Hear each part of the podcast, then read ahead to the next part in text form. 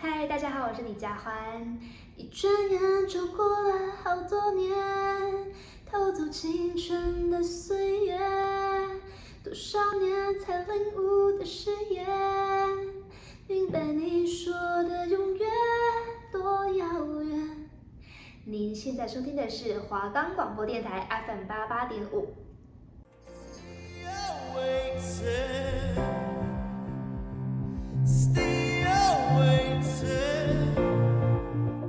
对我们来说，这是一首动听的经典歌曲；对他们来说，这是他们的心路历程。让最糗的大咖告诉你，他们注入多少灵魂在音乐里。每周五下午三点，一起收听 So 好听到灵魂出窍。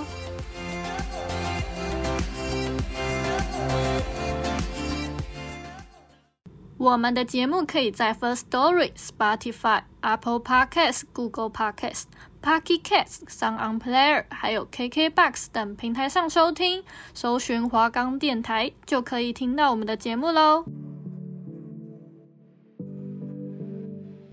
Hello，你们好，欢迎收听 So c h o 陪你度过疫情最紧张的时刻。我是主持人艾琳。那不知道大家都还好吗？希望你们的身体都健健康康的。确诊的朋友也希望你们能快快的好起来，不要再被病毒折磨了。那我也不知道是不是在家关太久。都不知道要讲什么，可是我有一件很好奇的事情是，大家都几岁长智齿啊？我最近后面牙龈很痒，有时候还会痛。我现在讲话是还好啦，但是呃，我只要把我的嘴边肉抵到我那一块，就会特别的痛，不知道是不是有发炎？我怀疑啦，我怀疑是应该是快要长智齿了。那这个问题其实困扰了我三四天了，一开始我还觉得是蛀牙，可是又不是蛀牙的痛啊，反正就牙龈痛啦。那真的是需要找时间好好的去看一下医生了。诶，我距离上次看牙医应该是高中的时候吧？你看我现在都大三了，也太久没去了吧？那我还记得我上次去牙，就是牙齿检查啦。我我去看牙医，通常都是就是定期的检查。那就是那时候医生就说我牙齿很乱。我真的不敢相信，我长这么大，哎、我高张哎，你看我长这么大，他是第一个说我牙齿乱的人，他还叫我去照 X 光，哎，还跟我爸妈说我牙齿要矫正。切，我觉得我都觉得他是要逼我消费装牙套。那医生后来还跟我爸妈说，哦，没差，他以后开始爱漂亮就会自己来要求了。我超傻眼，我真的傻眼，就是从头到尾都是他在讲。照 X 光也是他叫我去照的。然后那时候就是在那边半蹲蹲超久，就是没有椅子可以坐。然后他他他就是一个柜子嘛，他就是嗯，他就叫我摇一个东西，然后在那边照。然后那护士不知道怎么样，就是害我等超久的，可恶。后来我我刚开始跟我男朋友在一起的时候，他他居然也说，哎、你下排牙齿很乱哎，我真的直接给他生气起来。我全世界就只有我男朋友跟医生说我牙齿很乱啊，害我后来也开始在意了。哦，好啦，我现在先不管了，之后再说啦。好好好，那我们赶快的进入我们的主题。那我今天要向大家介绍的是从老电影走出来的复古女伶 Lana Del Rey。那我们就赶快来体验 Lana 的复古风味吧，Go Go！Take off, take off, take off all your clothes, babe. Go！Lana Del Rey 从小就在美国纽约长大。那他的爸爸是现在有名的企业家，那妈妈呢，曾经是个业务员。那小时候拉娜就在教会里面的唱诗班唱歌，甚至还担任了领唱。那十八岁那年，拉娜的叔叔就教她怎么去弹吉他。那时候拉娜她就觉得自己可以靠这六条弦编写出成千上万的歌曲。那之后，本名 Elizabeth Woolridge Grant 的茶就以各式各样的艺名到各个不同的夜店里面驻唱。那一直到二零零六年，拉娜她第一次参加了作曲比赛。那她在表演之后就遇到 Five Point 唱片公司的星探，那隔年就和这家公司去做签约了。那二零零八年，拉娜她发行了第一张三曲目的 EP，在这之后，她的公司就没有再花太多的时间为拉娜制作专辑或是准备专辑。那一直到了二零一零年，拉娜她才终于自己完成了首张的录音室专辑《Lana Del Rey》。那当时拉娜她就是她的父亲，也为这张专辑的宣传出了一些资金啦，那让这张专辑短暂的出现在 iTunes 上面。那但就是后来还是被下架了，所以在首张专辑发行的三个月后，拉娜她就遇到了现在的两位经纪人，那这两位经纪人就顺势的帮助她离开了原本的唱片公司。那很快，拉娜她就签进了新的唱片公司，并发行了单曲《Video Games》。那这首歌，她就成功的把拉娜给捧红了。后来，拉娜她又与其他两家唱片公司签约，接着就释出了第二张专辑《Born to Die》，让不少的歌迷都相当期待拉娜的演出。所以，我们就先来听《大亨小传》这部电影的主题曲《Young and Beautiful》。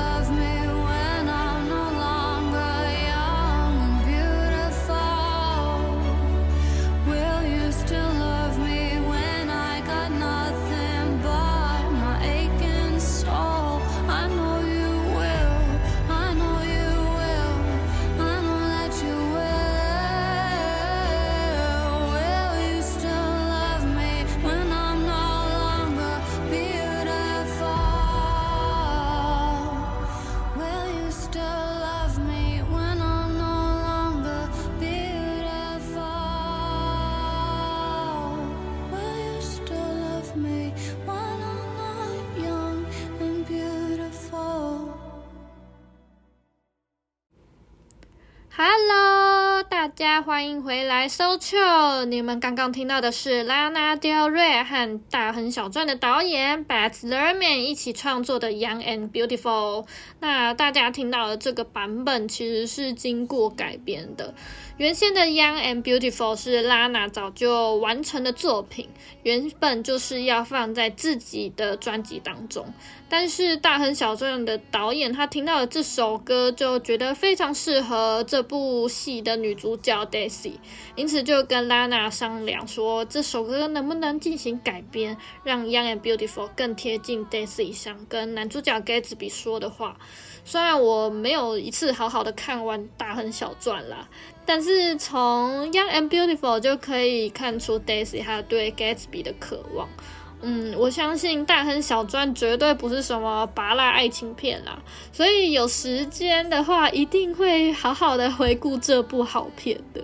那我们接下来就一起来听曾经在告示牌排行榜前十名的歌曲《Summertime Sadness》。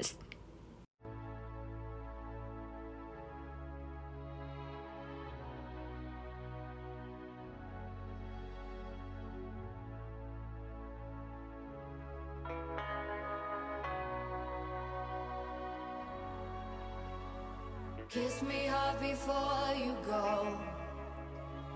Summertime sadness. I just wanted you to know that, baby, you're the best. I got my red dress on tonight, dancing in the dark in the pale moonlight. Done my hair up real big, beauty queen style out.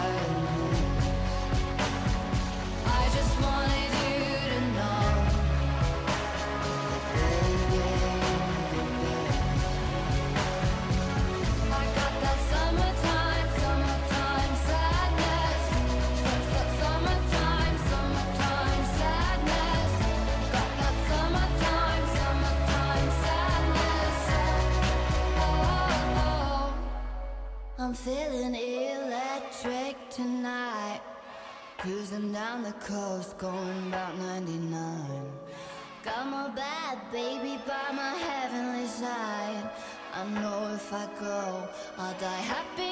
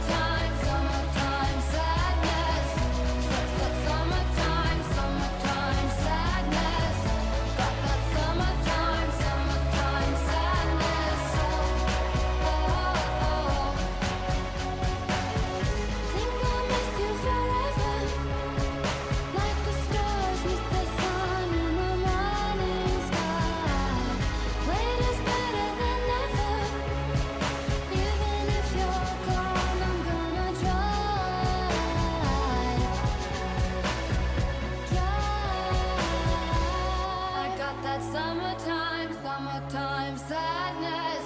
Su- su- summertime, summertime sadness. Got that summertime, summertime sadness. Oh, oh, oh.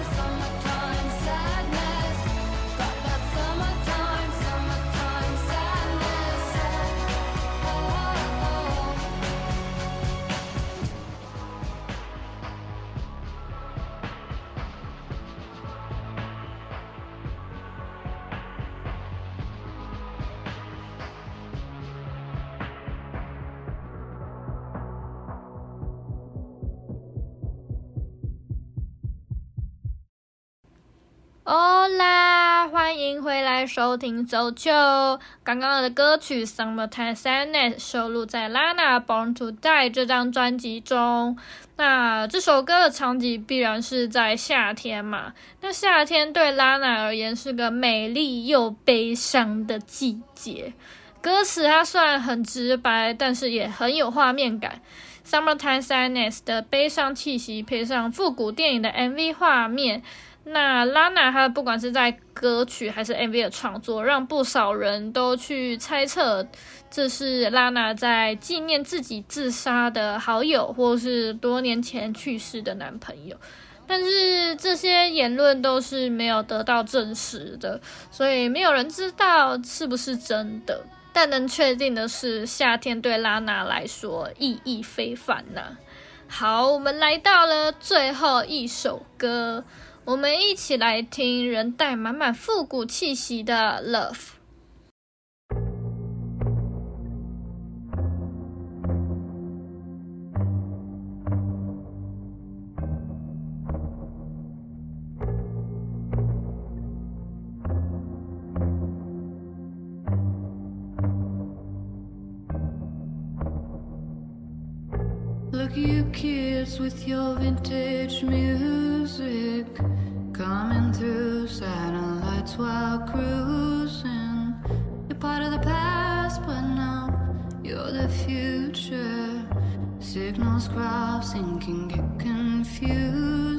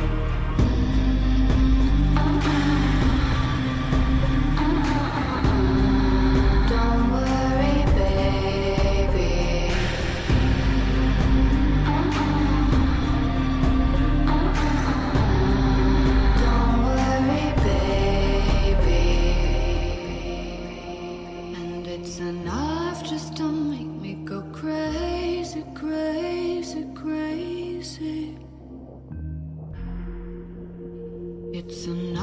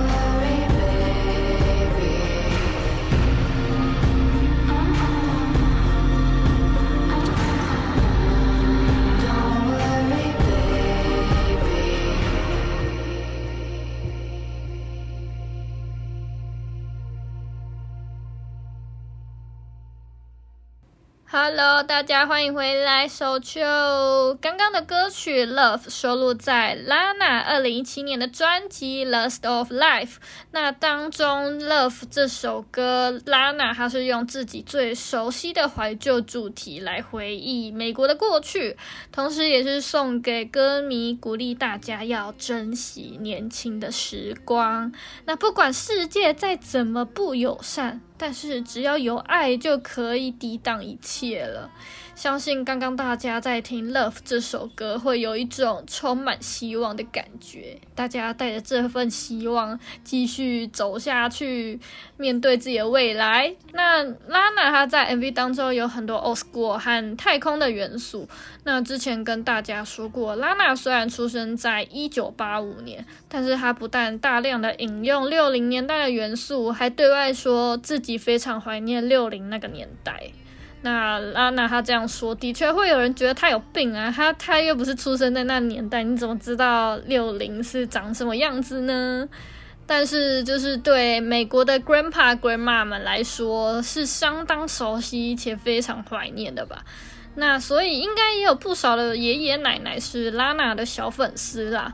那拉娜她在 MV 当中也运用了很多太空的元素嘛，那我想这跟拉娜是个太空迷绝对是脱离不了关系的。那拉娜她其实多次在自己的 Instagram 上面提到太空和银河有关的东西，甚至在访谈节目上面说，如果有机会，她非常想跟马斯克聊聊天。没错，就是前阵子买下 Twitter 的马斯克。如果你对这位复古女伶感到非常有兴趣的话，很推荐你们去看看拉娜她其他歌曲的表现哦。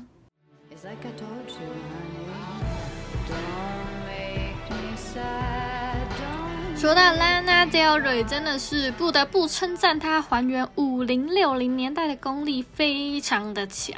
那前面就说过，她的 MV 非常有看点，不管是造型啊，还是舞步啊，还有服装，甚至是画面上的噪点，都还原的非常好。那喜欢看老电影的人，一定也会喜欢拉娜的风格。那拉娜她除了处理画面功力非常厉害之外呢，在音乐上面，她被音乐评论家称为好莱坞式的悲伤。没错，所以刚刚你们听到那些拉娜的歌，有没有觉得有一种悲从中来？就是看电影突然那个音乐一下，我的情绪就上来的那种感觉呢？那另外，《时代周刊》也说，拉娜声音的坚实核心就是电影音乐，所以就是真的听了她的歌跟看了她的 MV，就会觉得哇，这是电影等级的吧。好，虽然很多人把拉娜的音乐捧到了楼顶，但是也很多人对拉娜的歌唱实力其实是不买单的哦。那认为她都是靠后置才达到这些效果，加上拉娜有不少现场演唱出包的经验，所以有些人就无法喜欢她。但是我认为拉娜她因为她的歌声独特，那在后置之后能有她这种效果的人，铁定也没几个啦。那拉娜她就是是抓到五六零年代歌唱的精髓，所以现在没什么人会挑他的歌来唱，因为就是唱不来嘛。那另外呢，在高度提倡女权的时代下呢，拉娜她在许多歌词中就透露出自己的爱情观，那有所谓的暴力美学和拜金主义的探讨。让许多人就认为他是反女权主义者。那像是《Video Games》这首歌，有一段歌词就是有唱到他的拳脚相向都像是一个吻。嗯，这一段就是我直接把它翻成中文了。那但是拉娜也替自己去辩论说，我受够女性创作人和独立歌手们一直说我美化暴力，但在现实中，我们很常很容易看到情绪虐待关系。那我只是唱出普世的情爱关系而已。那拉娜她也认为，女性主义里面应该也要有个位置，可以容下跟她相同想法的人。那不知道大家你们是否也同意拉娜的这些观点呢？Hello，艾琳同学啰嗦的时间到了，没错。啊、那我在看 Lana Del Rey 这些评论和介绍之前呢，我都只有看她的 MV 跟听她的音乐，就这样子。那我就觉得她是一个嗯很特别、很有才的人。但是在看完她的评论和介绍之后，老实说，我真的觉得她有点怪。他是个怪人，我不得不承认。那像前面我提到的反女权，我也不能说拉娜的观点不对，但是以现在普世价值来说，就是比较站在女权这边嘛。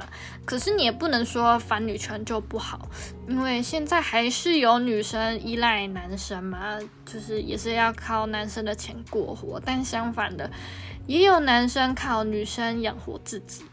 那感情上的暴力呢，就是前面 Video Games 的暴力美学。哦，我也不知道拉娜她指的暴力是肢体上的还是情绪上的。虽然她的歌词是肢体上的嘛，但是我觉得以她这么文青的人，可能。